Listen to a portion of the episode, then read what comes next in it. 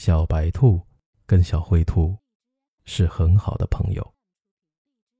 有一天，小白兔失恋了，小灰兔带着好吃的去安慰他：“别伤心，你还有我这个好朋友呢。”小灰兔说。于是春去秋来，小白兔跟小灰兔一起玩得很开心。他们一起在草地上打滚。一起啃新鲜的胡萝卜，一起种了好多好多鲜嫩的大白菜。然后冬天到了，他们一起窝在家里，看了八百多部电视剧。小灰兔说：“我是你这辈子最好的朋友了吧？”小白兔说：“嗯，就是的，一辈子。”接着又是一个春去秋来，小白兔变得开朗起来。它不再整天待在家里了。它结识了很多新朋友，有小鸡、小鸭，哦，还有当邮差的信鸽。小灰兔也很开心，它觉得活蹦乱跳的小白兔又回来了。可是有一天，小灰兔也失恋了。他很难过，想要找小白兔倾诉。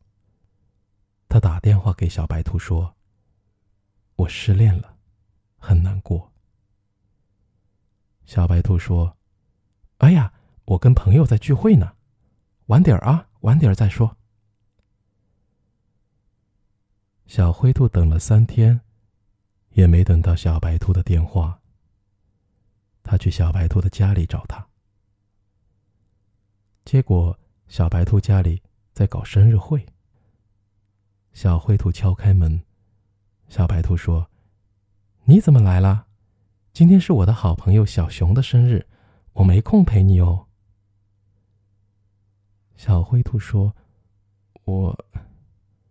我很难过。”想找你聊聊天儿。小灰兔说：“哎呀，你看他们叫我过去了，你下次再来吧。”小灰兔很难过的回到家，他想啊想，给小白兔发了好长好长的短信。他问小白兔：“我们还是最好的朋友吧？”小白兔没有回他。于是三天后，小灰兔又去找他。小白兔打开门，这一次，他在跟新认识的朋友小鹅一起在打游戏，打得很开心。他问小灰兔：“有什么事儿吗？”小灰兔说：“嗯，没有，我就想问问，你收到我的信息了吗？”